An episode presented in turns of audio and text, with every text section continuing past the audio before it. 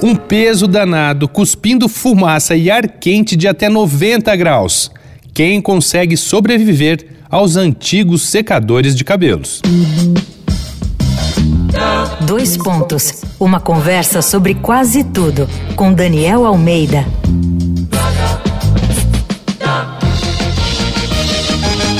Essa é a série Pérolas do Lar aqui do Dois Pontos, em que a gente olha com mais atenção para os lados, vasculhando a casa. Mas ficando mais ou menos em casa nesse período que estamos vivendo, algumas pessoas não abrem mão do secador de cabelos para ajeitar o telhado.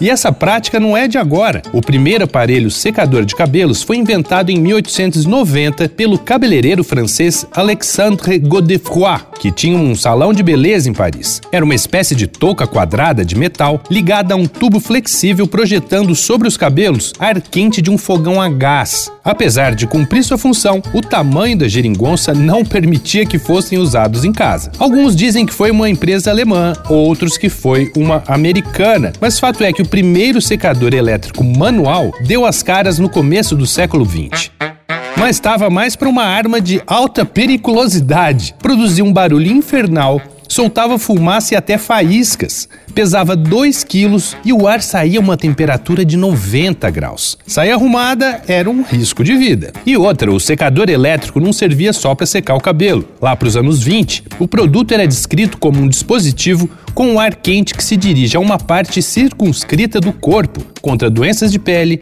nevralgias, reumatismo muscular e também para evaporação de líquidos em laboratórios. Os primeiros modelos de secadores elétricos de mão comercializados eram feitos de alumínio ou aço inoxidável, e o cabo era feito de madeira, por isso eram pesados e difíceis de manejar. Mas aí veio o plástico para aliviar a labuta diária dos mais vaidosos. Nos anos 1930, a baquelite entrou em cena, que é um plástico resistente ao calor e, além disso, pode ser moldado e receber várias cores. Mas no quesito segurança, a parada foi melhorando aos poucos. Em 1991, uma lei dos Estados Unidos passou a exigir que os aparelhos usassem um interruptor de circuito para evitar que o incauto usuário fosse eletrocutado caso se molhasse usando o aparelho. Como resultado, as mortes por eletrocução relacionadas ao secador caíram de centenas de incidentes em meados do século XX para menos de quatro casos por ano depois dessa medida.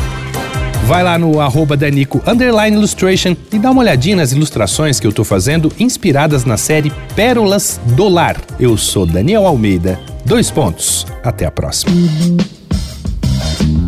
Você ouviu Dois Pontos uma conversa sobre quase tudo com Daniel Almeida.